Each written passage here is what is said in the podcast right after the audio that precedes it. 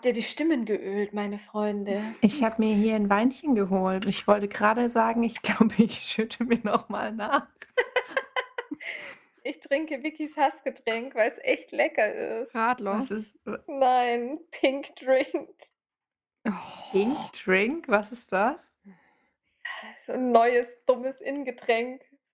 Es ist einfach nur eine Mische aus Hibiskus-Tee und äh, Kokosnussmilch und noch anderem Holund- Zeug, aber der, Bisschen Holunderblütensirup. ja, aber der Punkt, an dem ich mich aufhänge, ist, dass alle für diesen Tee einfach diesen abgepackten Wolwig-Scheiß nehmen, anstatt einfach selber Tee aufzugießen. Ich wollte gerade sagen, es klingt aber eigentlich ganz geil. Das ist auch geil, aber es ich, ist geil. ich verstehe halt nicht, warum man dieses abgepackte Wolwig-Zeug kauft, was halt auch noch nicht, nicht mal stark aufgebrüht ist. Also es ist halt so voll minimalistisch. aber Vicky, Minimalismus ist total in. Weil ich, ich kann doch, ich kann doch einfach, erstens ist es Umwelt, für die Umwelt besser, zweitens ist es, schmeckt es meiner Meinung nach besser und drittens gibst du nicht so viel Geld aus, wenn du es einfach selber machst. das stimmt. das, das ist schon wahr, Vicky, aber dann musst du ja selber Tee machen. ja, aber das dauert literally drei Sekunden. Ich, ich stelle mir da eine große Kanne hin, hänge den Teebeutel rein und gieße Wasser rein. Jetzt, Vicky, tu doch nicht so, als ob das alles so einfach wäre. Du musst ja auch noch äh, äh, Hibiskus, Blütensirup und Kokosmilch reinmachen. Mhm. Ja, Also bitte, Vicky. aber das muss ich Über, ja auch. überfordere doch jetzt die Leute nicht. Hm, Ja, okay. Nee, das ist was, was ich nie verstehen werde. Aber ich bin ähm, bei einem anderen Punkt voll bei dir, Vicky, ähm, was das Radler angeht. Ich verstehe Radler nicht. Ich, ich verstehe Radler nicht. Ich auch trinken nicht. wir Bier oder trinken wir Limo? Ist so. Ja, eine Mischung aus beidem war geil. Nee. Nee. Einfach nee. Doch schon. Nee, das ist einfach, das hat diesen herben Geschmack, aber dazu noch dieses ekelhaft Süße von der, von der Limo. Aber ich finde es gerade geil, weil ich ab und zu zum Beispiel, wenn es super heiß ist, gerne was trinken würde und gleichzeitig aber auch was Erfrischendes trinken möchte. Und dann ist es gerade so eine, für mich eine geile Mischung. Aber so ein schönes, kaltes Bier ist doch Finde ich nicht erfrischend. nicht? Ha-ha. Ich finde Radler nicht erfrischend, weil mir das viel zu süß ist. Das ist so eine Plörre, die kann ich nicht ab. Ich finde es auch furchtbar. Ähm, mit diesen Worten würde ich ganz kurz mein Glas auffüllen Mhm. und dann können wir Und direkt dann- in die neue Folge starten. Yes. Dann würde ich sagen, hallo und herzlich willkommen zu einer neuen Folge Kraut und Kräuter. Heute in der hageligen Ausgabe, habe ich gehört. Ja. Zumindest in Teilen von Deutschland. Ja, ja. in Teilen von Deutschland, die heute plötzlich so aussahen, als ob sie irgendwie kurze Jahreszeit gewechselt haben. Aber immerhin waren es keine Tennisbälle. Also bei, bei mir zumindest nicht. Ich Die Bilder, die ich gesehen habe, die gingen stark in Richtung Tennisball. Und ich habe auch Videos von Verwandten bekommen. Und das hat in mir alte Hageltraumen aufleben lassen. Hagelt Traumata. Traumata, ja. Ja. Ich erinnere mich an, was war, wann war das? 2013, Ja, glaube ich, genau, wo 2013. es euch die Fensterscheiben zerschossen hat. Ja, da hat es einfach alles zerschossen. Ja, mein Auto war danach total schade. Ah, Ich wollte gerade sagen, Auto, Garten, Fensterscheiben. Ich weiß noch, dass ähm, in dem kleinen Zimmer von meinem Freund, da kam der Hagel so zum Fenster rein, dass also das Bett stand auf der gegenüberliegenden Seite vom Fenster. Es war aber auch ein sehr kleiner Raum, aber auf dem Bett lagen überall Glasscherben und auch im Schreibtisch, der quasi unter dem Fenster stand, sind so die, die, die sind so Scheibenteile einfach drin gesteckt. Oh Mhm. Das war ein krasser Tag. Das war so krass. Ich war nervlich völlig fertig, weil ich halt auch während dem ganzen Hagel im Auto saß und einfach mega Panik hatte, dass irgendwie eine Scheibe kaputt geht. Und dann ist neben uns auch noch der Blitz in so eine Straßenlaterne eingeschlagen. Dann ist Geil. so oben das Laternending, wo, wo das Licht drin ist, ist halt runtergefallen und es war plötzlich alles überschwemmt und ich glaube, ich habe nur noch panisch irgendwelches random Stuff von mir geredet und war in Anführungsstrichen sehr lustig, um mich irgendwie selbst zu beruhigen, Hm. weil ich so Mhm. panisch war, aber ich ich konnte ja nichts machen. Ich habe danach übrigens ein 'nen richtig gutes Bild auf Facebook damals gesehen. Das das fand ich einfach so gut, weil weil ich dachte: „Ah, Alter, du bist so dumm. Du bist so dumm.“ Und zwar hat ein Dude, ähm, der wollte unbedingt sein Auto schützen. Es war halt so es war halt so 'ne Prollo-Karre Oh und 'n nein. Prototyp, ne? Und der wollte unbedingt sein Auto schützen. Was hat er gemacht? Sich Der aufs hat Auto sich gelegt. genau, der hat sich aufs Auto gelegt, aber auch halt nur so auf die Motorhaube so, ne? Weil ich meine, sorry, du bist nicht so groß wie ein ganzes Auto. Und, äh, dann hat er sich auf die Motorhaube gelegt und hat nachher halt, weiß ich nicht, überall blaue Flecken und alles drum und dran gehabt und postet es noch auf Facebook. Und ich dachte warum? Warum Vor machst du das? das Auto hatte doch bestimmt trotzdem Ja, Schäden. natürlich hatte es Schäden. Es war komplett am Arsch, so wie alle Autos. Aber warum warum postest du noch das Zeugnis deiner deiner Doofheit im Internet? Also, ich meine, ich verstehe das schon, ähm, dass es einem, wenn man jetzt keine Ahnung, man sitzt drin und man sieht es hageln und man weiß: „Fuck, mein Auto steht draußen“, dann tut das schon weh. Aber ganz ehrlich Ja, aber bevor ich mich dann da selber drauf werfe, dann hole ich halt irgendwelche Decken und lege die dann irgendwie drauf. bevor ich halt im Zweifel mein körperliches Wohlergehen dafür opfere, Teile des Autos zu schützen, weil ich's ja gar nicht vollumfänglich schützen kann. Ja, also, ihr müsst euch Also vorstellen, der lag halt wie so 'nen mit Hände und Arme und Beine so ausgestreckt, lag der auf oh der auf der auf der Motorhaube und hat natürlich halt quasi nur so 'n, sage ich mal, so 'n X geschützt. Und, äh, der Rest Super. war halt trotzdem am Arsch. So 'n richtiger Patrick Starfish. Ja, Also genau, genau. Also, ich habe ja damals noch von Leuten gehört, die sich die mit dem Motorrad gefahren sind und sich dann vor dem Hagel unter Autos quasi unter parkende Autos Ja. geflüchtet Ja. haben. Das hätte ich auch getan, aber Ja, nein, so der hat's die anders einen gemacht. so die einen so: „Hilfe, mein Körper“ und die anderen so: „Mein Auto. Oh mein Gott. Lieber breche ich mir irgendwas.“ Ja, ich ich weiß nicht mehr, was für 'n Auto das genau war und ich ich also, ich habe ja von Autos keine Ahnung. Deswegen könnte ich's auch nicht mehr sagen, ob das ge ge geiles Auto aber also, wenn's kein geiles Auto gewesen wäre, hätte er sich nicht drauf Ja. gelegt. Ich habe übrigens einen sehr aktuellen Aufreger der Woche. Der nächste also, der, wenn der Podcast rauskommt, nicht mehr super aktuell ist, aber jetzt grade im Moment ist er sehr aktuell. Mhm. Hau raus. Ähm, wie ihr vielleicht mitbekommen habt, ist ja grade EM. Ja. Mm-mm. Habe ich nicht mitbekommen. Ja, Was dann passiert weißt da? du das jetzt hiermit.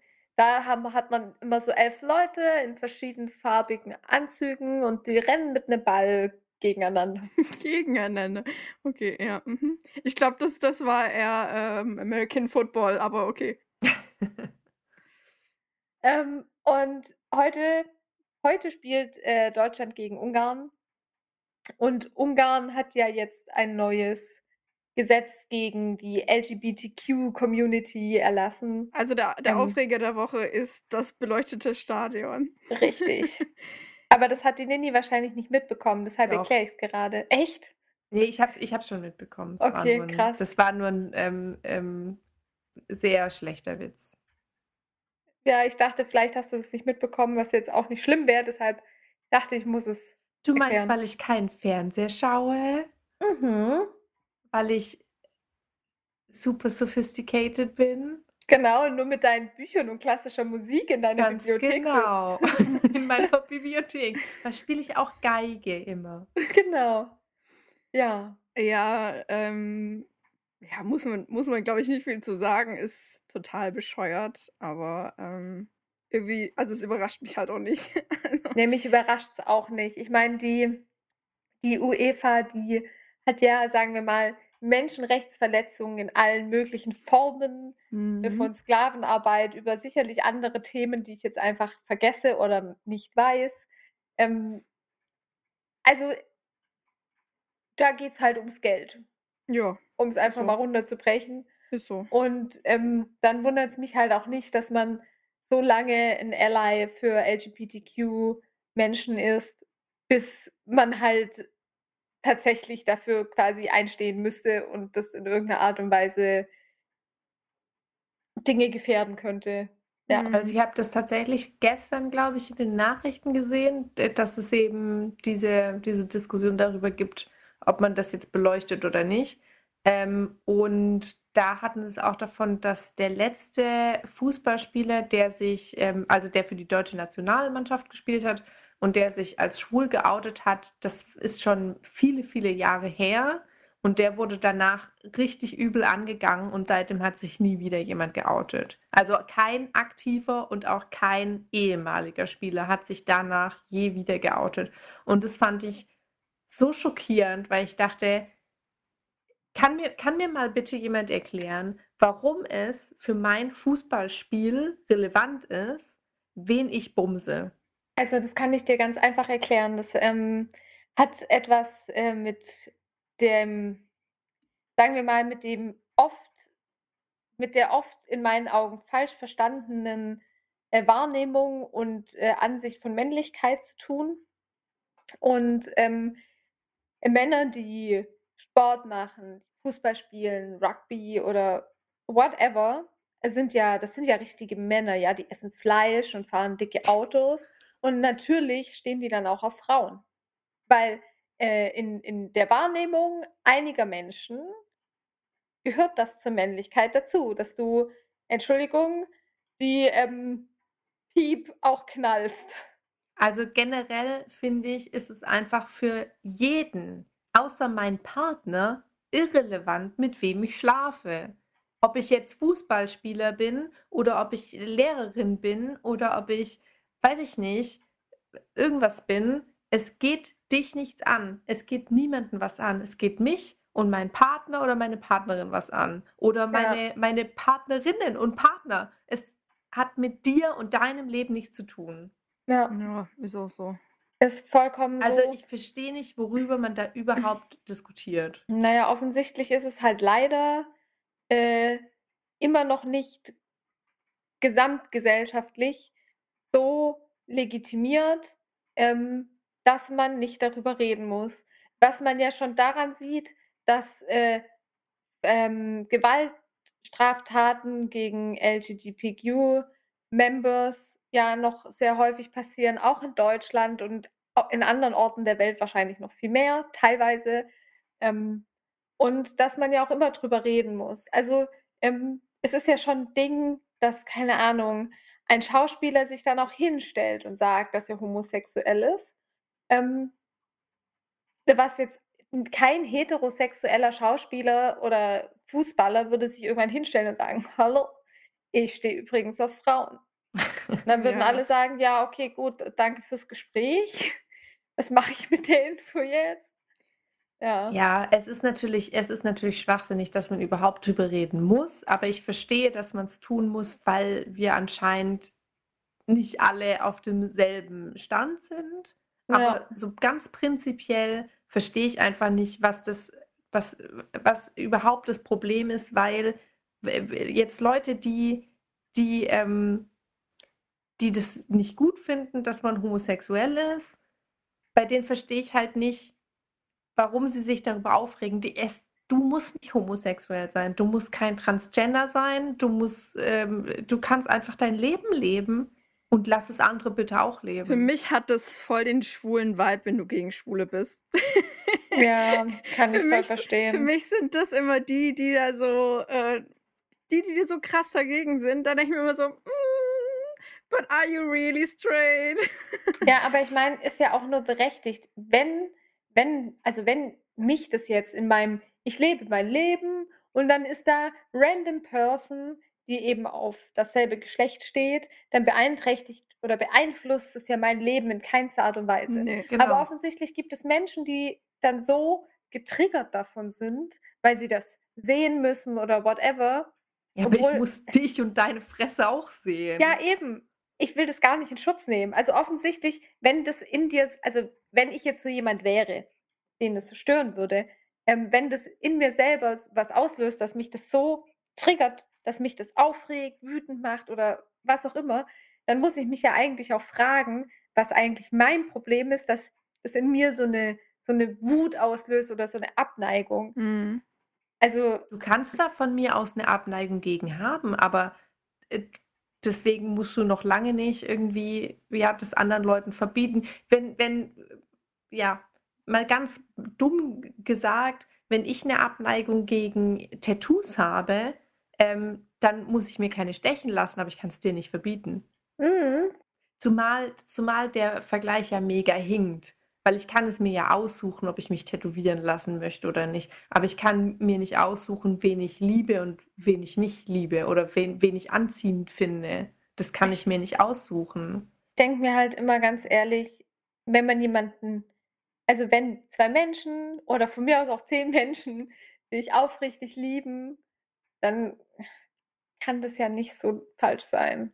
Ja, aber auch nur, wenn ich einfach, äh, weiß ich nicht, dich heiß finde, Bock auf dich habe, dann so what?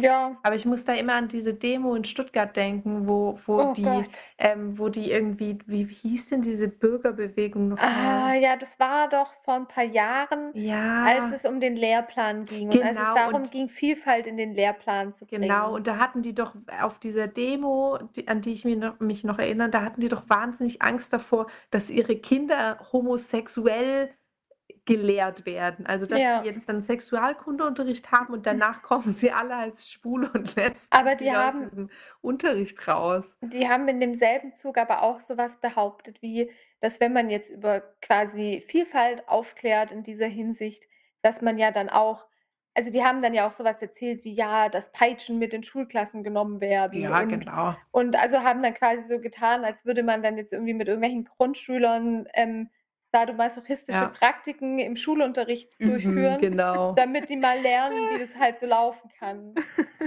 Also das ist, war ja vollkommen Das entgleist, war das völlig, Ganze. völliger Blödsinn. Und äh, ich muss äh, sagen, wenn du das gerade so erzählst, irgendwie Saad Omar so im Schulunterricht, ähm, wir hatten ja, Oh Gott, hatten wir beim selben Typen ähm, Sexualkundeunterricht, beim selben Lehrer? Oh, ich bin mir nicht sicher. Also ich, ich weiß noch, dass, dass wir eben bei einem Lehrer Sexualkundeunterricht hatten, der eh schon speziell war und, und, und der war jetzt nicht unfreundlich oder irgendwas, der war einfach nur ein bisschen seltsam. Und wenn ich mir den jetzt mit so einer Sadomaso-Peitsche vorstelle, oh Gott, oh mein Gott, ich glaube, als Schüler wäre ich da schreiend aus dem Unterricht selber rausgerannt, einfach nur weil die Situation so merkwürdig wäre. Vollkommen verständlich. Ja. Oder dann hat dein, dein Lehrer ähm, steht vorne und hat dann so einen Ball im Mund. Uah! Wisst ihr, so ein Sadomaso-Ball? Ja. Ja, bringt erstmal eine Auswahl an Lack und Leder mit. Oder so eine Maske, auch so eine Ledermaske. Er kommt als Pferd. Es klingt irgendwie nach einer neuen Folge von American Horror Story. Mhm. Die, die SM-Schwule. Oh ja, Katastrophe. Übrigens, äh, kurzer Themawechsel, bei American Horror Story gibt es tatsächlich eine Staffel, die fand ich so furchtbar, die konnte ich mir nicht angucken. Und da, das war, da gab es tatsächlich so ein Sadomaso-Viech. Ähm, das war die Staffel, wo die in diesem Horrorhotel waren. Mhm. Und die fand ich so scheiß creepy, dass ich mir die nicht weiter angucken konnte. Ich habe die erste Folge gesehen und dann musste ich ausschalten, weil dieses Sadomaso-Zombie-Viech, das fand ich wirklich, ich weiß nicht wieso, aber das hat bei mir wirklich die Haare zu Berge stehen lassen. Aber das, das war ja schon in der allerersten Staffel, in der Murderhouse-Staffel war es ja schon verstörend, wo der Tate immer Ja. dieses Lackding anhat. Das war Ja, schon bei mir Aber so, das oh, fand ich okay. irgendwie. Ich ne. fand das auch irgendwie verstörend. In dem ganzen Kontext der Serie einfach. Wäre Ja. wär, wär der Kontext ein anderer gewesen, wäre das wahrscheinlich so, ja, okay. Aber in dem Kontext war das so, okay, well. Ja, das ist wahr. So. Ja, Kinder, Nini, willst du anfangen mit deinem Thema heute?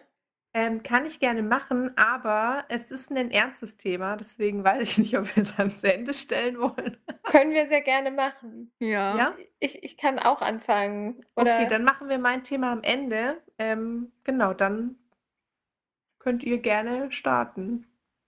ja, ähm, also es ist vielleicht auch ein bisschen ernst, aber jetzt auch nicht so, so, so super, super ernst.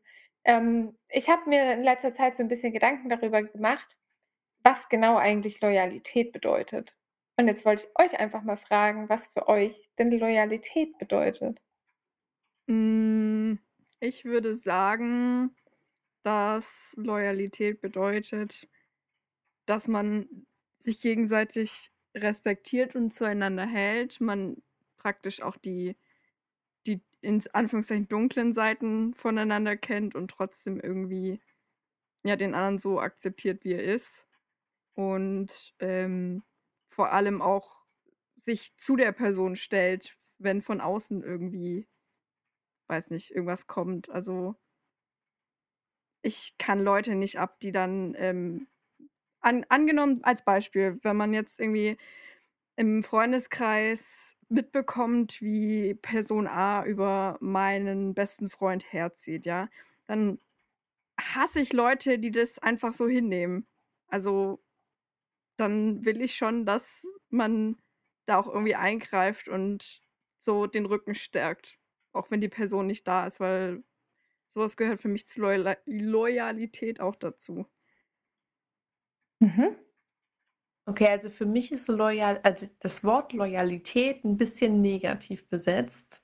Und zwar verstehe ich darunter, dass man mitgeht, egal was der andere macht, so ein bisschen. Also zum Beispiel, wenn du jetzt loyal gegenüber deiner Firma bist oder sowas. Mhm. Mhm. Und die Firma fängt dann an, weiß ich nicht, in, in Rüstungsimporte zu investieren oder sowas.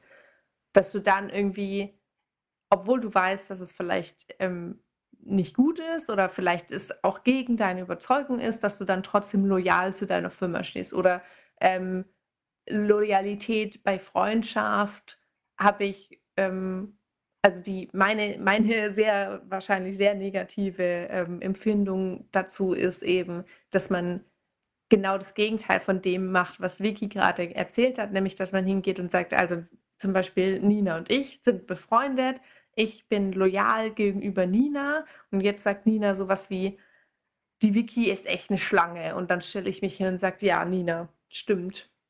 Und dann fragt die Vicky mich zum Beispiel, sag mal, hat die Nina irgendwas zu dir gesagt oder so? Und dann sag, bin ich loyal gegenüber Nina und sage, nee, wie, nee, nee, mm, mm. Mhm. Also Mhm. so, so, so, so verstehe ich das. Also Loyalität hat für mich irgendwie, ist ne, für mich eine schwierige Nummer, weil ich finde, man muss sich auch hinstellen und ähm, sagen, wenn ähm, deine Leute, die du eigentlich oder ja, die du halt magst, wenn die Quatsch gemacht haben, dann muss man sich hinstellen und sagen, hör mal, ich habe dich lieb, aber da hast du Quatsch gemacht. Das ist, Ja. das ist ganz interessant, weil ihr im Grunde so ein bisschen, so ein bisschen diesen Gap geöffnet habt, über den ich nämlich auch nachgedacht habe. Also für mich grenzt sich Loyalität und Ehrlichkeit nicht gegenseitig aus.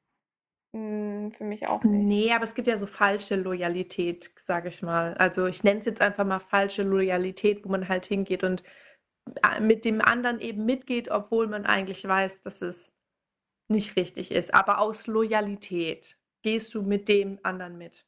Ist es nicht eigentlich, also ist es nicht eigentlich auch loyal zu sagen, ähm, da kann ich jetzt nicht mitgehen? Also ähm, gehört zur Loyalität nicht eigentlich auch dazu, dass, ähm, also äh, Beispiel, ähm, ich, ich höre ja recht gerne True Crime Podcasts, wie ihr vielleicht wisst. Und ähm, da habe ich letztens etwas über einen Fall gehört, in dem ein junger Mann einen anderen jungen Mann sehr brutal getötet hat. Ähm, und der hat irgendwie von super vielen Leuten Hilfe bekommen. Also so nach dem Motto, ja, ich habe den jetzt sehr brutal umgebracht. Äh, was mache ich jetzt mit dem? Äh, ich rufe mal die Kerstin an und frage, ob ich den, die Leiche nicht in, seine, in ihre Wohnung zerteilen kann. Und die Kerstin sagt, jo klar, du, ist überhaupt kein Thema. Ähm, dann überlege ich mir, wie bekomme ich den überhaupt dahin? Ja, rufe ich doch meinen Papa an und frage, ob der mit mir den dahin fährt. Und mein Papa sagt, Furchtbar. ja, klar, Sohn, machen wir. Und dann rufe ich meinen anderen Kumpel an und frage ihn, ob er mir dabei hilft, ähm, die Leiche irgendwie klein zu machen. Und der sagt, ja klar, mache ich. Weil macht man halt. Und ähm, die wurden alle verurteilt und der Freund, der quasi geholfen hat, ähm, der glaube ich auch beim Mord dabei war, das weiß ich jetzt nicht mehr ganz genau, aber auf jeden Fall geholfen hat, ähm, quasi die Leiche ähm, zu entsorgen, der hat quasi vor Gericht immer gesagt, dass er halt, also halt auf die Frage, warum er das denn überhaupt gemacht hat, dass er halt loyal seinem Freund gegenüber ist. Und ähm, in diesem Podcast, ein paar Folgen später, wurde auch eine Nachricht vorgelesen von einem Mädchen, ähm, die besagte Person Jahre später, nachdem er nicht mehr im Knast war, kennengelernt hat. Und irgendwann kam halt das Gespräch darauf und er hat es halt immer noch als Begründung genannt, dass er halt loyal seinem Freund gegenüber ist. So. Mhm. Und dann habe ich mich halt gefragt, ja, also wenn mein Freund jetzt oder meine Freundin oder wer auch immer, jemand, dem ich loyal gegenüber bin, also wenn die Nini, wenn die Nini jetzt irgendwie richtig ganz blöd Mist baut, ähm, dann würde ich jetzt vielleicht nicht vor 20 Leuten sagen, boah, Nini, das war jetzt ganz schön Mist, was du gemacht hast. Ähm, aber ich würde dann trotzdem, also weißt du, ich würde dann halt trotzdem zu sagen, äh, äh, das geht so nicht. Jetzt vielleicht halt nicht direkt vor allem sie irgendwie in Anführungsstrichen bloßstellen. Und ich muss auch sagen, meine Loyalität würde an dem Punkt, wo ich Nini dabei helfen muss, eine Leiche zu entsorgen, dann irgendwann auch aufhören. Also, Verständlicherweise. Ohne, ohne dass ich jetzt sagen, ohne, also obwohl ich mich als sehr loyalen Menschen bezeichnen würde. Das ist, also das äh, geht tatsächlich mit meinem Begriff der, also mit meinem sehr negativen Begriff der Loyalität ähm, gut einher. Das ist genau das, was ich meine, dass du Sachen machst, die du, wo, von denen du weißt, dass sie falsch sind und das dann begründest mit, ähm, ja, ich war eben loyal. Und tatsächlich fällt mir auch kein gutes Positivbeispiel für Lo Loyalität ein. Vielleicht fällt euch eins ein. Also ja, doch, mir voll. nicht, aber. Ja, doch viele. Also für mich ist das halt so eine Mafia-Loyalität, aber das ist für mich keine Loyalität. Loyalität heißt für mich, ehrlich zu sein mit dem anderen und dass der andere immer weiß, ähm, dass er Hilfe bekommt, wenn er sie braucht, aber nicht auf Kosten von meinem eigenen, ähm, Mhm. von meiner, äh, ich habe das Wort vergessen. Ja, von deiner eigenen Gesundheit quasi. Ja, oder, oder von meinem eigenen Werteempfinden. So, sagen Ja. wir es mal so. Also ich werde, wenn ich etwas für falsch halte, dann werde ich es nicht machen, nur weil ich lo- loyal sein will. Ja, und dann, ich hatte nämlich dann, weil ich eigentlich zum Beispiel finde ich, also ich bin jemand, in Freundschaften zum Beispiel ist mir, ist mir Loyalität schon wichtig. Also ähm, ich finde es vollkommen okay, wenn man mal irgendwie Streit hat oder was kritisiert am anderen und so. Aber, und ich kann es auch verstehen, was weiß ich, man ist mal sauer und was weiß, zum Beispiel, bleiben wir einfach in unserem Dreier gespannt. Zum Beispiel geht mir die Nini ganz arg auf die Nerven, weil die Nini oh, schlechte Laune hat und äh, es an mir ausgelassen hat. So. Dann würde ich vielleicht auch zu Vicky sagen, boah, die Nini nervt mich gerade ganz schön, die ist voll schlecht drauf.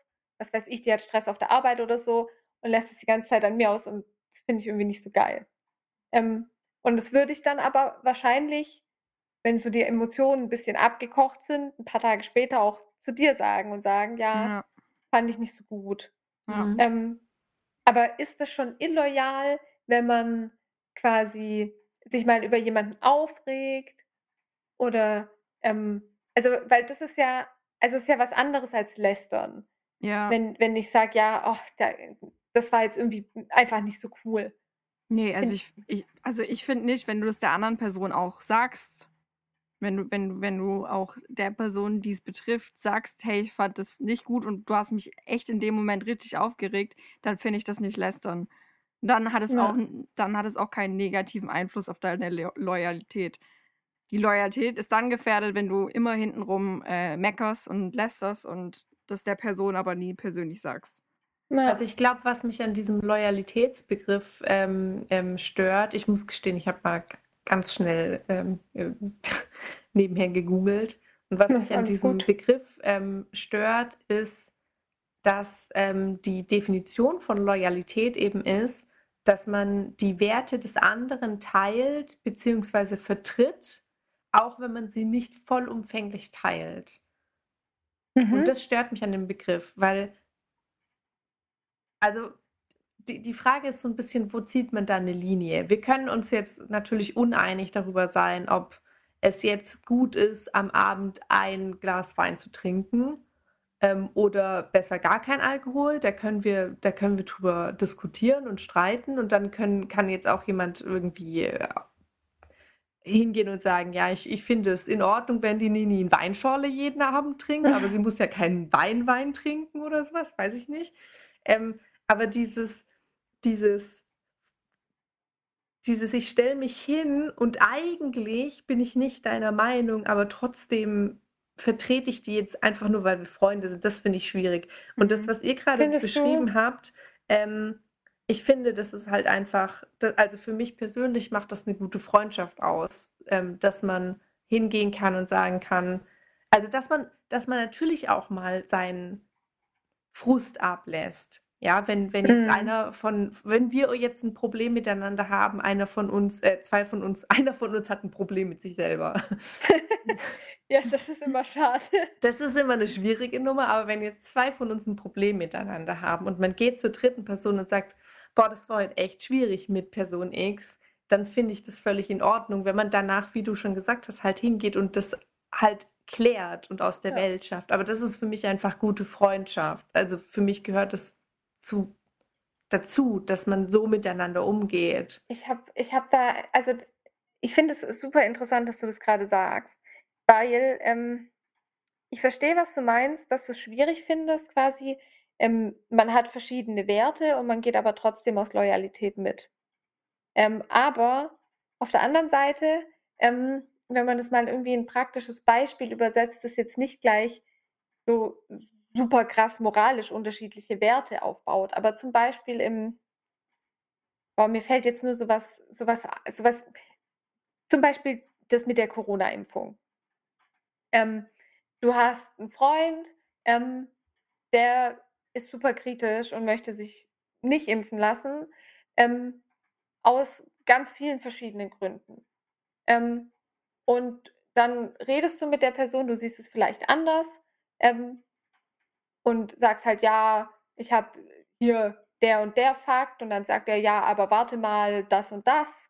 Geht jetzt auch gar nicht so um die Details. Auf jeden Fall führen die darüber ein Gespräch, so diskutieren darüber. Und äh, letzten Endes führt es aber jetzt nicht dazu, dass eine von beiden Parteien sagt, ja, ich sehe das jetzt wie du, sondern es führt vielleicht dazu, dass man sagt, okay, ich finde das, was, das jetzt nicht gut, ähm, wie du das siehst oder nicht richtig oder ich sehe es anders.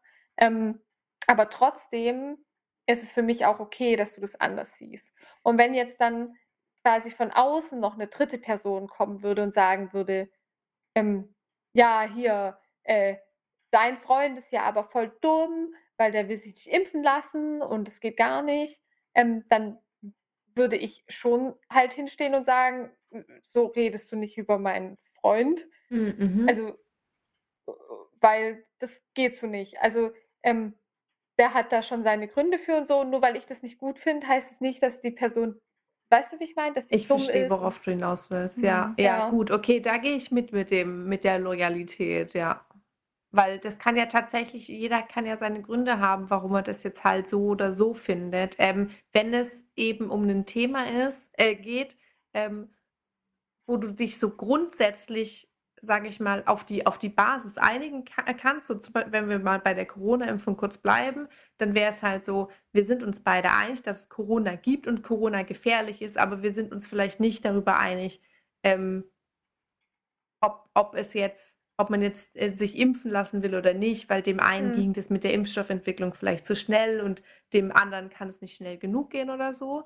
Ähm, dann hat man so eine gemeinsame Basis und, und dann vielleicht aber äh, äh, verschiedene Abzweigungen, die man dann halt so nimmt. Ne? Mhm. Aber wenn wir jetzt, wenn, wenn jetzt jemand hingehen würde und sagen würde, Corona gibt es nicht und das alles hier ist Quatsch, dann würde ich da aus Loyalität nicht mitgehen können. Und das ist, das meinte ich mit, wo ziehst du da die Grenze? Es gibt da so eine, für mich gibt es da so eine Grenze, die ich nicht überschreiten kann und Mhm. will.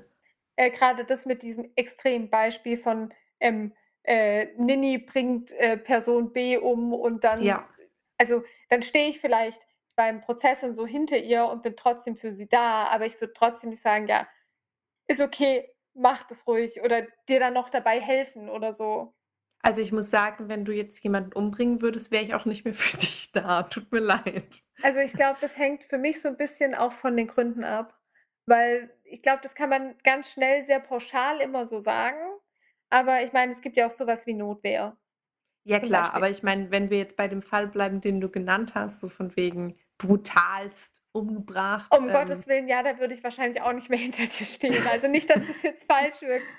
Aber da auch da wieder, es ist schon wieder so 'n bisschen so 'n Abwägen von von Dingen. Weil Mhm. ich meine, man kommt ja spätestens dann auch bei um bei so 'nem Extrembeispiel zu bleiben, wieder so 'n bisschen in Zwickmühle. Es gab doch auch, ich weiß den Namen nicht mehr, diese eine Frau, die, ähm, den Peiniger und Mörder ihrer Tochter erschossen hat. Mhm, ja. Ähm, ich erinnere mich. und das ist auch Mord. Ich meine, das war auch geplant, bla bla Absolut. bla. Aber da ist es dann wieder was, wo man vielleicht auch selber sagen kann: „Finde ich nicht gut. Ich finde, man hätte das das Gericht entscheiden lassen müssen und Rechtsstaatlichkeit und so.“ Und trotzdem kann man's auch irgendwie verstehen. Ja. Also, auch wenn man's nicht gut findet und nicht hingeht und sagt: „Das hast du hast du gut gemacht, Sibylle.“ Also, wie gesagt, ich weiß nicht mehr, wie sie heißt, ähm oder hieß. So, ah, das ist immer so 'n bisschen so 'n Drahtseilakt irgendwie. Ich weiß nicht, äh, mir fällt grad so auf, dass ich halt Loyalität einfach anders definiere. Für mich ist, glaube ich, Loyalität zu 100% Ehrlichkeit. Ja, gehört für mich auch voll dazu, weil ich glaube, du kannst nicht loyal sein, wenn du nicht ehrlich bist. Ja, wir hatten zum Beispiel wir hatten, äh, erst letztes Semester im Englischunterricht, äh, eine Diskussion, wo die Frage gestellt wurde: „Wenn euer Freund 'n Restaurant eröffnet und das Essen einfach scheiße ist, eurer Meinung nach, würdet ihr lügen und sagen, es wäre gut oder wärt ihr ehrlich?“ Ne, oder würdet ihr für ihn lügen, so, bei anderen Leuten? Würdet ihr zu anderen Leuten gehen und sagen: „Ja, das ist voll geil, geht dorthin“? Oder wärt ihr so ehrlich und Boah, also, ich finde würdet das super das schwierig, weil bevor ich zu anderen Leuten gehe und sage: „Das Essen ist voll geil, geh da hin“ oder „Du kannst da nicht essen gehen, ist voll scheiße“, würde ich erst mal zu der Person gehen, die das Restaurant hat und sagen: „Du, hm, ähm, also, irgendwie“ ich also, ich würde jetzt nicht sagen: „Ja, du, dein Essen ist scheiße, du musst es überarbeiten“, aber ich würde das vorsichtig thematisieren, dass es da eventuell Schwierigkeiten gibt. Ja. So.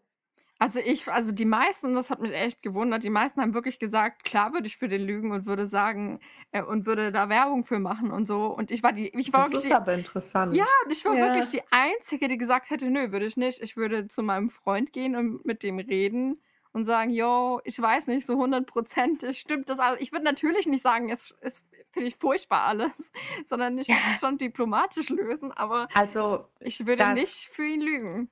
Da es Geschmackssache ist, würde ich würde ich, glaube ich, weder das eine noch das andere machen. Ich würde, ähm, wenn mich jetzt jemand fragt: „Du, sag mal, du kennst doch den den, ähm den Pietro von Pietros Pizzeria. Wie ist 'n da die Pizza so?“ Und ich wei also, und ich finde sie furchtbar. Dann würde ich hingehen und sagen: „Weißt du, mir schmeckt sie jetzt nicht, aber du musst dir, glaube ich, einfach dein eigenes Bild machen, weil, weiß ich nicht, vielleicht bin ich ja ich bin eh nicht so 'n Pizza-Fan, vielleicht kann ich das auch einfach nicht richtig beurteilen“, so. Und also, ich würde versuchen, den diplomatischen Weg zu finden. Wenn jetzt dann mehrere Leute irgendwie hingehen und sagen: „Hui, dem Pietro seine Pizza, ah, die ist boah, die ist ganz schön übel“, dann kann man sich langsam überlegen, ob man mal zu Pietro hingeht und sagt: „Du, vielleicht überdenkst du deine Formel noch Ich mal.“ ich ich glaube, wa wa was man was man gut also, um um das noch mal 'n bisschen aufzudröseln, zu sagen, ähm „Ist Pietros Pizza schmeckt sie mir nicht, weil, ähm, er macht italienische Pizza und ich finde aber ita amerikanische geil und mag italienische nicht so.“ Ist das mein Problem? Weil dann, wenn mich jemand fragen würde: „Ja, du kennst ihn doch, wie findest du das?“ Würde ich sagen: „Na ja, ich persönlich esse lieber amerikanische Pizza. Ich finde irgendwie den sehr dicken Boden und ich brauche 'ne Wurst im Rand oder so.“ Ja. Ähm, Oh, lecker aber Wurst im Rand. ja, aber wenn du italienische Pizza magst, dann könnte das voll was für dich sein, so. Oder ist das Problem, dass Pietros Pizza, ähm, keine Ahnung, oft verbrannt ist, versalzen oder sonst irgendwie Ja, Oder gut, dass über verbrannt kann man, glaube ich, nicht streiten, aber über dass Salz zum Beispiel kann man ganz viel streiten. oder dass dass, äh dass die Zutat er belegt seine Pizza kaum, weil er irgendwie immer nur 3 Champignonstreifen auf die ganze Pizza macht. Das sind Sachen, die man dann schon thematisieren kann. Das Zum ist das Beispiel wahr. so was wie: „Hey Pietro, schau mal, du solltest vielleicht 'n bisschen mehr Belag auf deine Pizza machen.“ Oder, ähm: „Es ist 'n bisschen arg salzig.“ Ja, Salz die einen woll lieben's und wollen super viel, die anderen wollen weniger. Vielleicht ist es aber besser, erst mal weniger zu salzen und dann soll jeder selber nachsalzen. Also, ich hatte das äh, das Problem tatsächlich, also, aus Vikis Unterricht mal mit was anderem. Und zwar, ähm, äh, habe ich ja, ähm, beruflich viel mit Computern zu tun und deswegen fragen mich Leute natürlich auch ganz oft nach Empfehlungen, ähm, Mhm. welchen Computer sie kaufen sollen oder welches Telefon oder so. Und, ähm, am Anfang habe ich das gern gemacht, weil ich eben dachte: „Na ja, wenn jetzt wirklich jemand keine Ahnung hat und wirklich komplett überfordert ist mit dem Angebot und du kannst ja kannst ja zwischen super vielen Herstellern und und weiß ich nicht, Komponenten und vielleicht sogar selber zusammengestellten, ähm, Computern wählen und alles drum und dran, ähm, dass da einfach jemand dir so 'ne Richtung gibt, äh, damit du dich leichter tust, das finde ich eigentlich 'ne gute Sache. Deswegen habe ich das oft gemacht. Und jetzt war es, ähm, so, dass, ähm, ich 'ne Empfehlung für 'nen Laptop gegeben habe und, ähm, auf aufgrund der Beschreibung, also, ja, der Use Case Beschreibung so, ne? Und dann habe ich eben einen rausgesucht, auch, ähm, mit relativ, äh, geringem Budget so. Und jetzt war der Computer danach total scheiße. Und seitdem tue ich mich schwer mit solchen Sachen. Nicht, weil ich jetzt nicht gern diese Empfehlung gegeben habe oder so, sondern weil ich einfach 'n wahnsinnig schlechtes Gewissen danach hatte. Ich habe mich richtig schlecht gefühlt, weil die Person war nicht zufrieden mit ihrem Laptop, hat aber meinetwegen Geld dafür ausgegeben und es war am Ende nicht die richtige Entscheidung. Und ich war Ja. da dran beteiligt. Und Aber deswegen finde ich solche Sachen schwierig. Inzwischen würde ich da immer 'nen versuchen, 'nen anderen Weg zu gehen. Also, ich glaube, das ist halt, ähm ich glaube, man kann mit so Empfehlungen immer Pech haben. Und wenn ich das jetzt mal ummünze auf Kameras zum Beispiel oder auch auf Laptops, geht ja beides. Und ich sage zum Beispiel: „Ja, ich habe diesen“ ich ich meine, ich ich bleibe jetzt mal bei Kameras, weil damit kenne ich mich besser aus als mit unterschiedlichen Laptops. Und jemand fragt mich: „Hey, ich will 'ne Kamera haben, weil, was weiß ich, ich fotografiere hobbymäßig gern und ich hätte gern schön Unschärfe und so, was soll ich machen?“ Ähm, dann würde ich mich auch, sagen wir mal, 'n bisschen schwer tun, da jetzt die eine Empfehlung rauszuhauen, weil klar, es gibt verschiedene Hersteller, ähm, die sind auch so 'n bisschen Geschmackssache, was du jetzt besser oder schlechter findest, ähm, mit mit was du besser oder schlechter umgehen kannst. Ähm, wenn du halt, keine Ahnung, die eine Marke schon seit 10 Jahren benutzt und kennst, dann tust du dich vielleicht mit 'ner anderen erst mal schwierig oder schwer, weil auch die Sachen teilweise anders heißen im Menü und so. Ähm, und, ähm, ich glaube, ich würde dann schon 'ne Empfehlung abgeben. Ich würde dir dann ich würde dann halt vielleicht nicht sagen: „Ja, kauf dir Kamera Marke so und so, äh, Typ Modellbeschreibung X“, sondern ich würde halt dann sagen: „Okay, ähm, schau mal, äh, ich habe die 3 Sachen rausgesucht. Äh, schau dir die doch mal genau geh mal in 'n Laden, lass dich beraten oder schau dir die 3 mal genauer an und guck“ „mit welchem kannst du besser umgehen.“ Und dann kann's natürlich immer noch sein, dass die Person sich dann für eine entscheidet und dann hat sie also, es gibt ja bei elektronischen Geräten manchmal auch einfach Montagsmodelle, bei denen einfach alles schiefgeht. Oh ja, so eins habe Also ich grade vor mir stehen. Ja, ich habe, ähm in meiner Familie hat sich auch mal jemand 'n Laptop gekauft, 'n ähnlichen, den ich hatte. Meiner hat super funktioniert, ihre ist super schnell kaputtgegangen.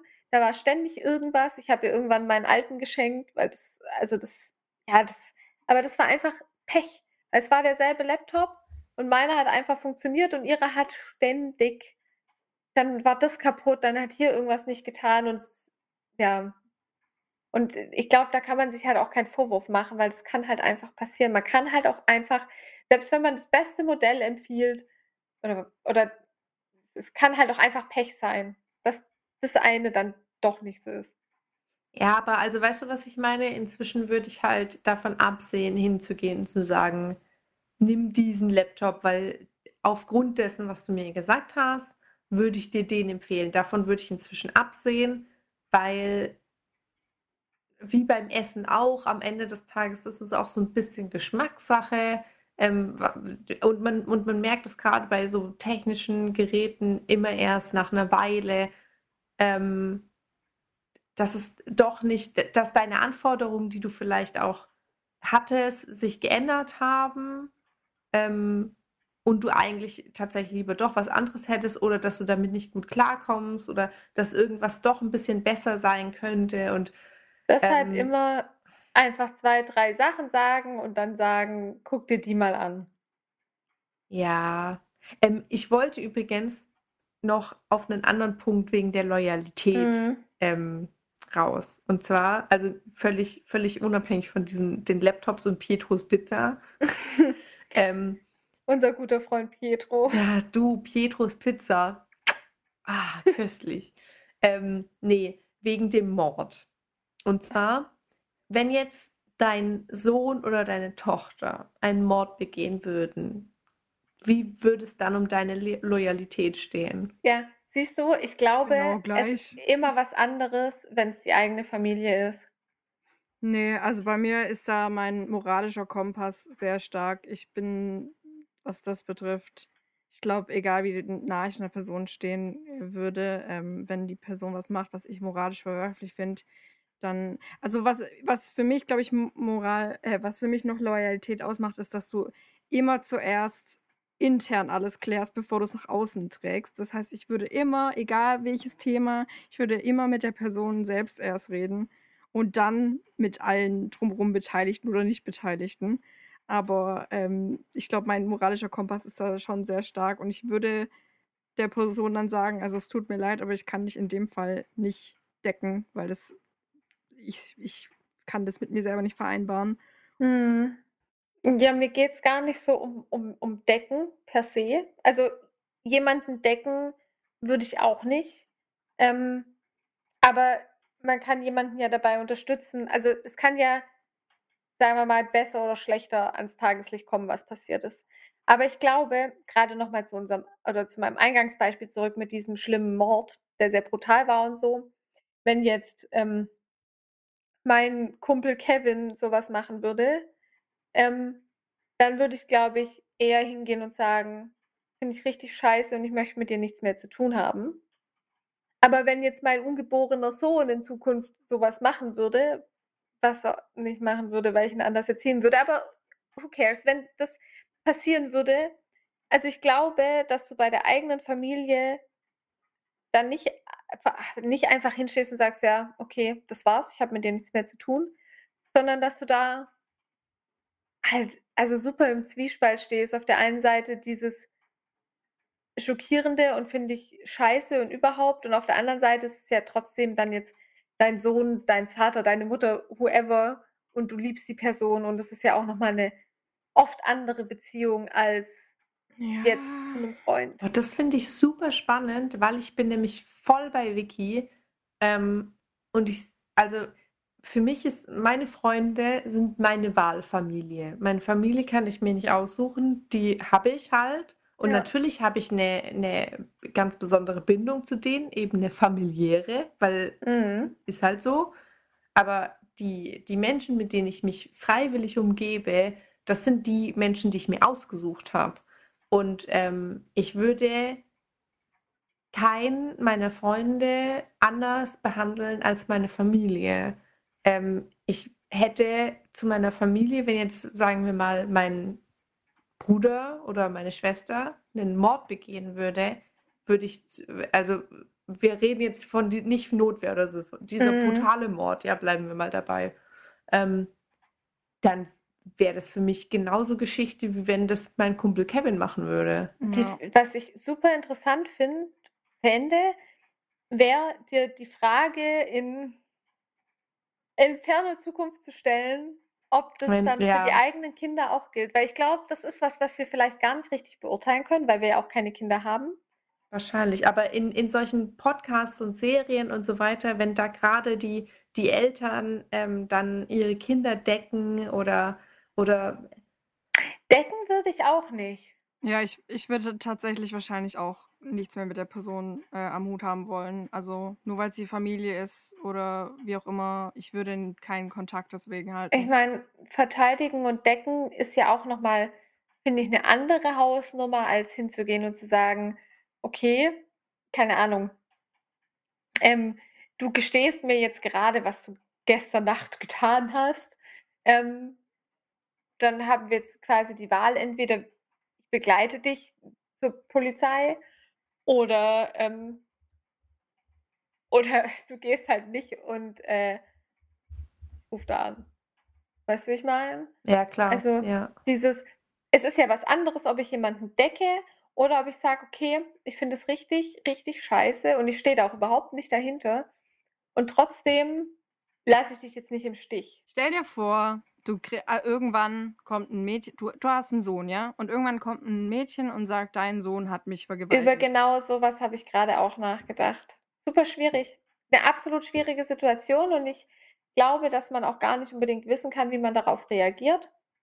Nicht, ähm, weil ich jetzt sage, oh, das muss man erst alles beweisen, bla bla bla.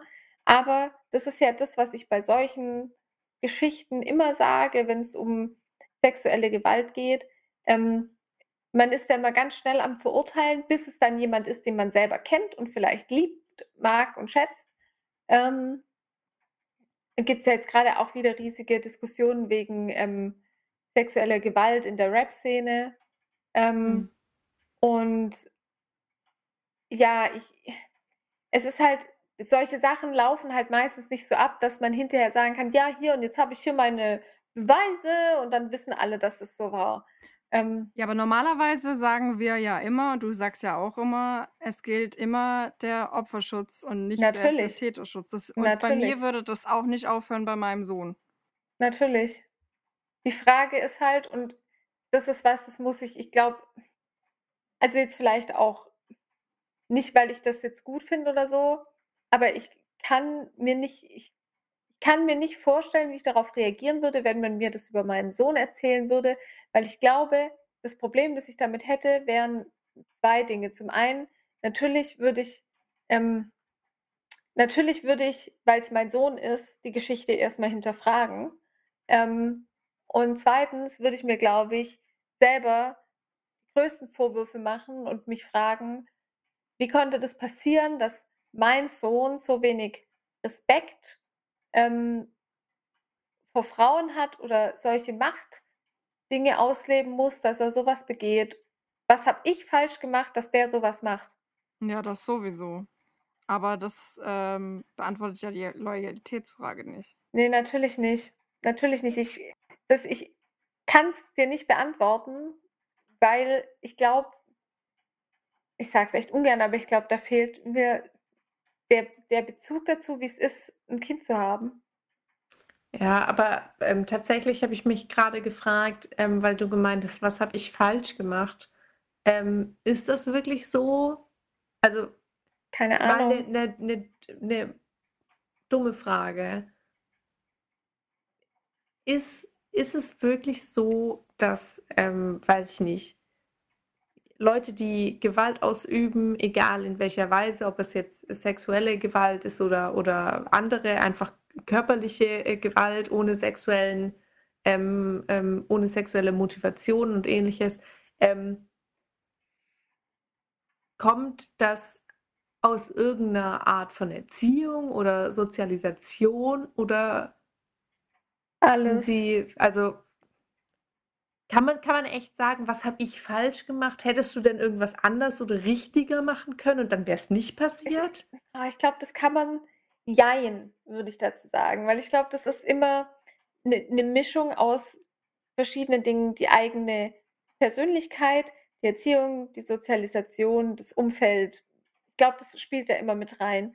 Aber ich glaube schon, dass man als Eltern in gewisser Weise bestimmt für, Ding, für bestimmte Dinge sensibilisieren kann, über bestimmte Dinge aufklären kann. Und ich glaube, dass man seinen Kindern schon vermitteln kann, ähm, wie man respektvoll miteinander umgeht. So, dann gibt es natürlich aber auch immer noch das Umfeld und keine Ahnung und Dinge, Peer Group, auf die man jetzt auch nicht immer unbedingt den Einfluss hat. Also deshalb kann man wahrscheinlich jetzt gar nicht so genau äh, herausarbeiten, ah ja, das ist die Schuld von der Mutter, dem Vater, dem Umfeld, bla bla bla, sondern es ist immer auch irgendwie so eine Mischung aus Mhm. allem.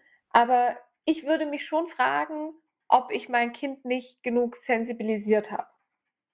Also, weil es gerade so, so wunderbar passt, ähm, wenn ihr nichts dagegen habt, würde ich das als Aufhänger für mein Thema verwenden. Mhm. Ähm, und zwar habe ich mich nämlich eben genau das gefragt. Ähm, ist es möglich, aus seiner Erziehung, seiner Umwelt, seiner, seinem Milieu, seinem Standard zu entfliehen und wie weit? Also wenn man jetzt zum Beispiel eben das Beispiel nimmt, wenn man jetzt zum Beispiel das Beispiel nimmt, ähm, bei dem wir eben gerade waren, Mhm. du bist jetzt, sagen wir mal, du bist völlig normal. Was heißt normal? Du bist, du bist, ähm, du bist irgendwie aufgewachsen. Ist eigentlich egal wie. So, und jetzt wirst du gewalttätig. Ähm, resultiert es aus dein, deinem Umfeld oder deiner Erziehung oder ähnliches? Und ist es dir möglich, da rauszukommen? Und wenn ja, unter welchen Umständen? Oder andersrum, wenn jetzt dein Umfeld sehr gewalttätig ist, zum Beispiel, weiß ich nicht, ähm, der Familienvater verprügelt seine Frau und äh, auch die, die, die, die Freunde drumherum, die nehmen Drogen und Mhm. prügeln sich. Ähm, wann kommt man da raus? Weil es gibt ja schon Beispiele, ähm, die zeigen, dass es irgendwie geht, aber bei vielen geht es nicht. Also was ist der Unterschied? Wann kommt man da raus und wann kommt man da nicht raus? Also ich meine, interessant ist ja, ähm, dass zum Beispiel Kinder, ähm, äh, wenn ein Kind, äh, also klassisches Beispiel, der Vater verprügelt immer die Mutter oder auch allgemein die Familie halt. Ähm, oder das zum Beispiel, oder der Vater oder auch die Mutter sind äh, schwere Alkoholiker. Dann ähm, ist die Wahrscheinlichkeit und das Risiko für das Kind, irgendwann selber alkoholabhängig zu werden oder auch selber irgendwann die eigene Freundin zu verprügeln, höher, als wenn es das nicht erlebt. Weil ja quasi das Kind immer gelernt hat, in bestimmten Stresssituationen ähm, ist das die Reaktion. Also das hat quasi nicht gelernt, ähm, wie es in solchen stressigen Situationen, was weiß ich, äh, die, die Freundin kommt und äh, meckert mich an, weil ich äh, die Klopapierrolle falsch rum aufgehängt habe. Ähm, dann hat das Kind nie gelernt, äh, wie reagiert man denn darauf, ohne gewalttätig zu werden. Und dann ähm, kann das eben sein, dass das Kind selber gewalttätig wird. So, und dann gibt es aber halt den Unterschied, dass es halt, also von, von der Persönlichkeit her einfach, es gibt resilientere Menschen als andere. Die einen ertragen mehr als andere, ist halt einfach so. Ähm, und dann ist es halt auch immer so, so, so ein gewisses Ding von, erkenne ich, dass ich da ein, ein Muster vielleicht habe, das ähm, unter Umständen auch schädlich ist und das ich selber nicht mag. Und ähm, ich suche mir zum Beispiel Hilfe und lerne Strategien ähm, und andere, wie nennt sich das denn, andere Reaktionen quasi. Und wenn die Freundin mich wieder dumm anmacht, weil ich die Klopapierrolle anders aufgehängt habe, dann lerne ich quasi Kompetenzen anders zu reagieren und eben nicht gewalttätig zu werden. Ähm, und ich glaube, das hängt ganz viel mit Resilienz zusammen, der eigenen Persönlichkeit. Hm. Also im Grunde geht es ja so ein bisschen um deine Vorbilder, sage ich jetzt mal. Mhm. Und ähm, es gibt ja, es gibt ja diesen, ja, dieses Sprichwort ähm, oder ja, diesen, diesen Spruch, zum Beispiel in Amerika, ähm, vom Tellerwäscher zum Millionär, so du kannst alles schaffen, wenn du es schaffen willst und so weiter.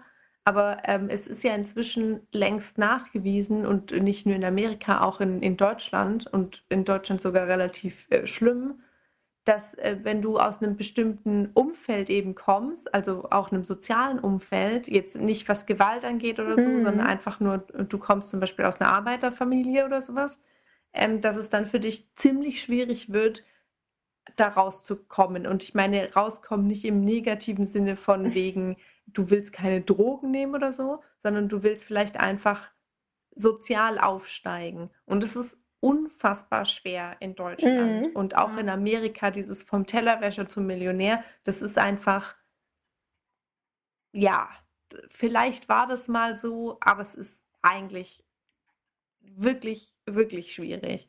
Und ähm, man sagt ja aber, also ihr habt das bestimmt auch schon oft gehört, man sagt ja aber trotzdem, na, wenn du nur wirklich willst, dann kannst du alles erreichen, dann kannst du, Mhm. weiß ich nicht, äh, du musst nur wirklich wollen, du musst auch hart arbeiten wollen Ja, und da, so. aber das, das ist für mich ein Spruch, der auf den Kapitalismus zurückzuführen ist. Ja, Teilweise. richtig.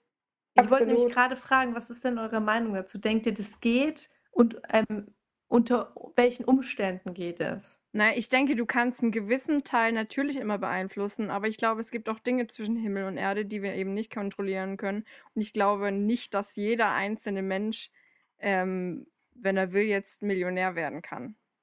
Weil, ich, weil, weil wir- dazu. aber wir können ja auch mal tiefer stapeln. Ähm, wie, also, man muss ja nicht Millionär werden. Man kann ja auch einfach nur sozial, sag ich mal, in die nächste Stufe aufsteigen. So sagen wir mal vom Handwerker zum Abteilungsleiter. Ja, ich, ich glaube halt, das hat viel mit deiner charakterlichen Prägung zu tun. Jeder hat irgendwie andere Eigenschaften und je nachdem, ich meine, wenn die Konstellation von Eigenschaften in einem gut ist, dann, dann kann man natürlich alles schaffen, wenn man, wenn man irgendwie Ehrgeiz hat und aber irgendwie auch gleichzeitig ähm, ja einfach gewisse Eigenschaften besitzt, die, die gut sind, um aufzusteigen. Man ist vielleicht charmant, Mhm. man kann Menschen gut durchschauen. Solche Eigenschaften bringen Leute weiter. Und jemand, der sehr hart arbeitet, aber eben nicht so gut ist darin, andere durch, zu durchschauen, der vielleicht Körpersprache nicht so gut lesen kann, der vielleicht äh, nicht gut im Lügen ist oder was weiß ich, so banale Eigenschaften. Aber Mhm. sowas kann dich immer weiterbringen oder halt auch nicht. Deswegen glaube ich nicht, dass jeder alles erreichen kann, wenn er einfach nur arbeitet wie ein Ochse. Nee, es, es gibt doch auch gerade so Menschen, die super gut täuschen können, weil sie halt so gelernt haben, sich in soziale Situationen so einzupassen und dadurch halt auch immer Voll. auf andere Leute so zu wirken, als ob die irgendwie mega was sind, obwohl Ja. sie es eigentlich gar nicht sind. Ja, voll. Ich habe schon so oft Leute kennengelernt, wo ich mir dachte, wie bist du denn da hingekommen, wo du jetzt stehst? Weil wenn man sich mit der Person unterhält, dann ist sie einfach echt nicht berauschend, aber wenn du dich dann eine Weile mit der befasst, dann merkst du, die hat es einfach verstanden, andere Leute von sich zu überzeugen. Da gibt es doch auf den Beruf bezogen so eine Kurve sogar. Ich weiß gerade leider nicht mehr, wie die heißt, aber das ist quasi dieses, du fängst an, was zu lernen mm, und weißt dann erstmal ja nichts darüber Ja. und irgendwann hast du so Basic-Verständnis von, wie das grob funktioniert, weißt aber, da ist noch sehr viel mehr, was du halt noch nicht kannst. Und dann kommst du erstmal in so ein, so ein Tief rein, wo du dich so fühlst, als ob du überhaupt gar nichts kannst, ähm, weil du Ja. weißt, was da halt noch alles ist. Ja. Ähm, und Leute, die das halt dann hinbekommen, in der, in dem Ding quasi da so drauf zu scheißen und halt zu sagen, ja, ich bin halt der Geilste schlechthin, ähm, der kommt da gar nicht so hin und der kann da halt drüber hinwegtäuschen, dass er da vielleicht Defizite hat, die andere, die vielleicht schon zehn Jahre das machen, halt nicht mehr haben, aber die du halt am Anfang hast, weil du jetzt halt merkst, aha, das Feld ist noch viel größer und ich brauche aber, ich, ich habe das noch alles gar nicht voll erfasst. Hm. Aber glaubt ihr, das ist der Unterschied? Also wenn man sich zum Mhm. Beispiel halt anschaut, wie viele ähm, Akademikerkinder im Gegensatz zu Nicht-Akademikerkindern studieren und oder zum Beispiel promovieren, ähm, dann kann das ja eigentlich Nee. nicht der einzige Faktor sein. Nee, das hat, äh, also das ist auf mehrere ähm, Faktoren, glaube ich, runterzubrechen. Also ähm, sagen wir mal, ähm, klar, wir, haben, wir wissen, dass äh, Kinder aus Arbeitern, Fa- Arbeiterfamilien tendenziell weniger oft studieren gehen als Kinder aus Akademikerfamilien. Ähm, und dann wissen wir, Migranten. Ähm, davon gehen weniger studieren als von Nicht-Migranten. Ähm, und also da gibt es ja ganz viele so, so Sachen, die einen halt die einem, ja, im Grunde die Chancengleichheit, äh, von Anfang an nehmen. Also, es geht ja gar also, das ist ja das, worum es auch immer in dieser sozialen Ungleichheit, in dieser Debatte geht. Ähm, das Problem ist ja eigentlich, dass es halt keine Chancengleichheit gibt und, ähm, das soll nicht bedeuten, dass nicht, ähm, sagen wir mal, eine Migrantin aus 'ner Familie, die vielleicht wo in der die Familie, äh, die die Mutter, der Vater und so, die sprechen vielleicht nicht gut Deutsch, ähm, dass die nicht, ähm, hingehen kann, sich mega reinhängen kann, guten Schulabschluss machen kann. Dann hat die Familie vielleicht auch noch wenig finanzielle Mittel. Also, ähm, geht sie dann studieren, aber muss nebenher noch 3 Jobs machen, damit sie das sich finanzieren kann, um ihr Studium zu wuppen und so. Soll nicht heißen, dass es nicht funktioniert. Ähm andersrum würde es für sie natürlich, wenn ihre Familie jetzt gut Deutsch sprechen würde, finanziell stark wäre und das da halt einfach, ähm, gefördert wird, dass du halt, äh, so so auf äh, so 'n akademischen Abschluss machst, müsste sie sich halt quasi ja, nicht weniger reinhängen, weil lernen müsste sie ja auch. Ähm, ohne Lernen funktioniert's ja jetzt mal per se einfach nicht, außer du bist 'n Wunderkind. Ähm, aber die ganzen Sachen drumrum, ähm, was weiß ich, dieses: „Ich muss noch auf meine Geschwister aufpassen, weil die Eltern sind arbeiten. Äh, ich muss Deutsch extra lernen, weil das halt in der Familie schwierig ist. Ich muss noch Jobs haben und so.“ Also, da liegt ja der Kern des Ganzen. Und da kommen wir, glaube ich, auch wieder zur Resilienz. Es gibt Leute, die können einfach mit so was heißt mit so was besser umgehen? Aber die kommen mit dem Druck irgendwie klar und können sich da durchprügeln, während andere quasi die sehen oder erfahren, was für 'ne unglaubliche Anstrengung das für sie ist, dass sie's deshalb gar nicht schaffen, während natürlich dann, äh, Kinder aus Akademikerfamilien, die 'n finanzielles Polster haben, die sich vielleicht 'n Nebenjob suchen können, aber nicht müssen, ähm, und, ähm, die mit der Sprache kein Problem haben und dann halt ja, die dann vielleicht noch Nachhilfelehrer kriegen, wenn sie Probleme haben und so. Klar müssen die auch lernen, aber, ähm, der die Anstrengung ist 'ne ganz andere. Das stimmt, ja. Ja. Ja, ich meine, das fängt ja schon an, ähm, jetzt, wo alle, ähm, im zu Hause unterrichtet wurden, also auch Schüler Mhm. und und Studenten. Ähm, das fängt ja schon an in den Zoom-Meetings, wenn wenn jeder seine Kamera und seinen Ton anhaben muss. Ist ja in manchen Vorlesungen so. Manche Mhm. wollen's, manche nicht. Aber wenn du das anhaben musst alles und dann deine Familie im Hintergrund rumbrüllt, deine Geschwister sich prügeln im Nebenraum Ja, oder noch im gleichen Raum, weil's halt Ja. vielleicht vielleicht musst du dir ja noch mit 2 Geschwistern das Zimmer Das teilen. ist natürlich, was anderes, wie wenn du in 'nem seelenruhigen Haus sitzt. Wenn deine Ja, Eltern klar. arbeiten sind oder was auch immer und du Ja. deine Ruhe hast als Einzelkind oder wie auch immer. Klar, das macht voll den Unterschied. Und das ist ja auch das, was jetzt über also, da kam ja jetzt diese Woche ich habe, ähm, nur so die ersten paar Sätze gelesen, dass ja jetzt irgendwie rauskam, dass dieses Homeschooling-Ding so 'n Effekt hatte wie Sommerferien. Ja. Ja, wobei ich das auch 'n bisschen unfair finde, weil viele Lehrer sich auch echt krass viel Mühe gegeben haben. Natürlich. Ich sage ich also, ich glaube, da gibt's bei Lehrern in dem Fall gab's alles, von denen, die gesagt haben: „Geil, ich kann jetzt auch, äh, zurückfahren und muss quasi nichts mehr machen“, bis Lehrer, die sich exorbitant sehr für ihre Schüler eingesetzt haben. Da gab's, glaube ich, alles. Aber mal ganz unabhängig von den Unterschieden in den Lehrern, was natürlich sich dann auch wieder auf die Schüler auswirkt, haben wir halt natürlich auch grade das Problem von unterschiedlichen, ähm, Bedingungen zu Hause. Ich ich, ähm, sehe das auch bei 'ner Bekannten von mir, die hat 4 oder 5 Kinder. Ähm, sie ist quasi sehr viel arbeiten. Ähm, sie spricht Deutsch so ganz gut, aber jetzt nicht perfekt. Also, da ist einfach immer mal wieder 'n bisschen Proble also, ja, nicht 'ne Sprachbarriere, aber es ist eben kein, ähm, grammatikalisch perfektes Deutsch. Dann hat sie ihre Kinder zu Hause, die jetzt irgendwie, ähm, selbstständig lernen müssen, sich damit vielleicht eh schon schwer tun. Dann sind die teilweise natürlich auch noch in der Pubertät. In der Pubertät hat sowieso jeder andere Priori oder die meisten andere Prioritäten als Lernen.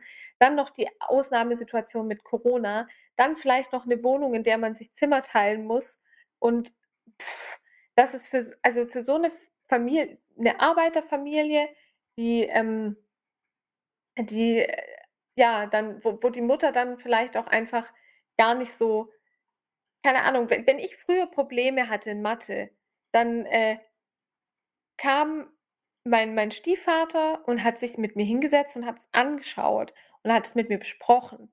Aber wenn du dann niemanden in der Familie hast, der dir dabei helfen kann, ja, und dann ist es noch vielleicht noch 'ne Familie, die nicht sagen kann: „Ah ja gut, Kerle, jetzt holen wir dir 3 Nachhilfelehrer, Mathe, Englisch, Deutsch“, dann läuft die Sache. Ja, ich habe mich halt gefragt, warum es dann also klar, wir wir sind uns alle einig und, ähm, das das zeigen ja auch alle Statistiken, ähm, dass diese dieses du musst nur hart genug arbeiten, dass es oft nicht nur 'nen sehr geringer Teil der Wahrheit ist, weil du es natürlich einfacher hast, ähm, unter unter besseren Bedingungen. Das Aber macht es mich gibt ja trotzdem sauer, die Aussage. Ja, verständlich. Aber es gibt ja trotzdem, ähm, Leute, die es schaffen und ich habe mich halt öfter mal gefragt, wie, ähm welche welche was da der was ist der Unterschied?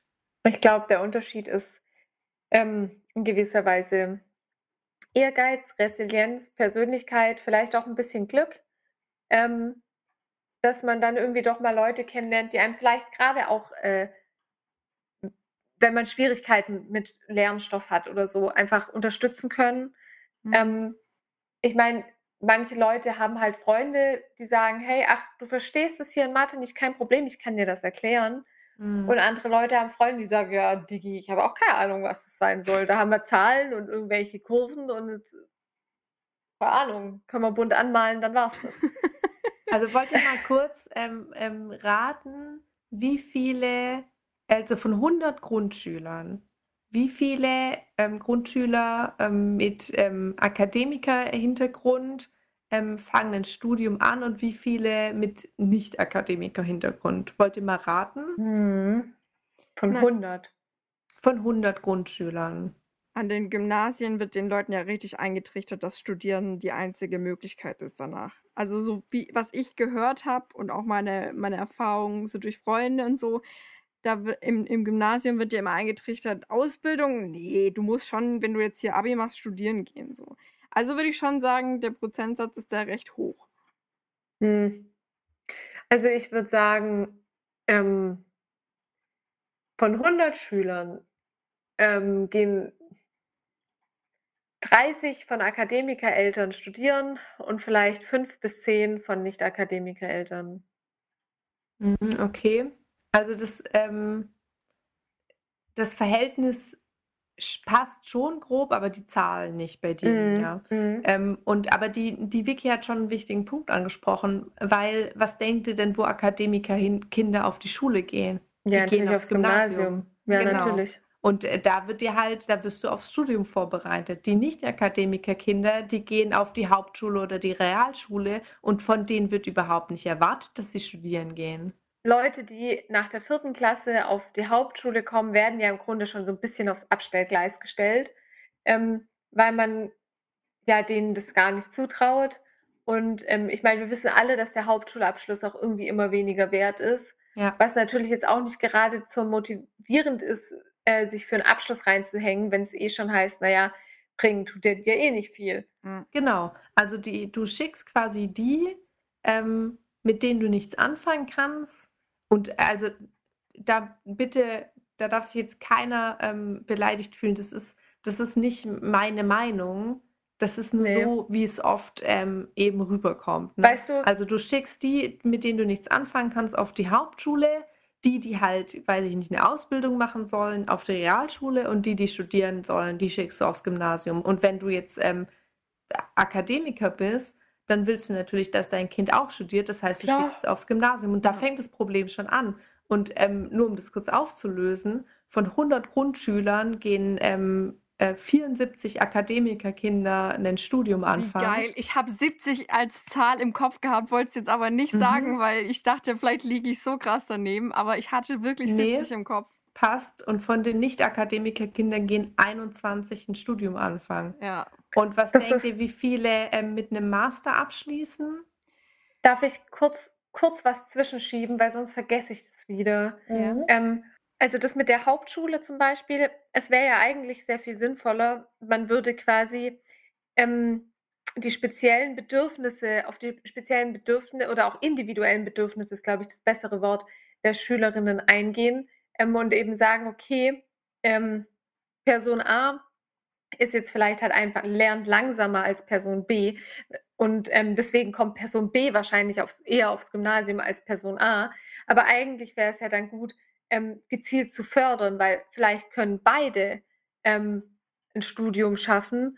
Nur der eine braucht halt ein bisschen eine andere Förderung als der andere. Hm, ich meine, das ist ja auch dieses Schulsystem mit seinem Frontalunterricht, bla bla bla, ist ja auch jetzt nicht für alle einfach die beste Lösung. Ja, aber man weiß ja auch schon lange, dass Diversität in Klassen eigentlich viel mehr bringt, als wenn du ja. eine homogene Masse hast. Sei es jetzt Mädchen und Jungs oder verschiedene Bildungsstände. Also weil du, ja. du willst ja zum Beispiel neben dir einen Sitznachbar haben, der dir vielleicht mal was erklären kann. Ja, aber da heißt es ja dann immer auch aus der anderen Warte raus. Ähm, ich habe da jetzt gerade so Eltern im Kopf, die sagen, naja, aber mein Karl, der ist so gut in der Schule. Und jetzt sind da die Neb Nebensitzer von dem, gell? Und die sind einfach alle dumm. Und, und die halten den vom Lerner ab. Das ist aber einfach nicht wahr, weil alle Statistiken zeigen, dass, ähm, dass Kinder, du, kann, du, der eine zieht den anderen nicht runter, der, sondern ganz im Gegenteil. Der, der ähm, besser in bestimmten Sachen ist, der zieht den anderen hoch und hilft dem und vertieft dabei sein Lernen. Ich und von dem her ist diese Annahme schon von, von Grund auf völlig falsch wenn ich anderen Dinge erkläre, dann verfestigt sich ja auch bei mir wiederum das Gelernte. Also das hat, hilft mir ja auch. Das ist nur ein Vorteil für alle eigentlich. Also Leute, über das Schulsystem könnten wir wirklich 30 Jahre diskutieren. Da bin ich die Erste, die dabei ist, weil ich habe so viele Probleme mit diesem Schulsystem. Zu mir hieß es damals auch, ich war ja auch auf der Realschule und zu mir hieß es auch, oh, jetzt sei halt nicht traurig in der 10. Klasse zum, äh, zum, zum Halbjahreszeugnis ähm, dass äh, du jetzt in Englisch ganz, ganz knapp äh, nicht die zwei geschafft hast, weil Abitur schaffst du eh nicht. Ja, gut, heute, äh, paar Jährchen später, habe ich einen Bachelor und einen ziemlich guten Masterabschluss. Also offensichtlich habe ich sowohl Abitur plus Studium gut hinbekommen. Aber ja. Ja, ja da kann ich dir sagen, du bist eine von 100 Grundschülern, ne? Du mhm. bist eine von acht den Master geschafft haben. Oh. Von Nicht-Akademikerkindern. Das sind gar nicht mal so viele, ne? Das so, und wenn man sich die Promotionen anschaut, dann ist es eins von 100 Grundschulkindern. Mhm. Ja, krass.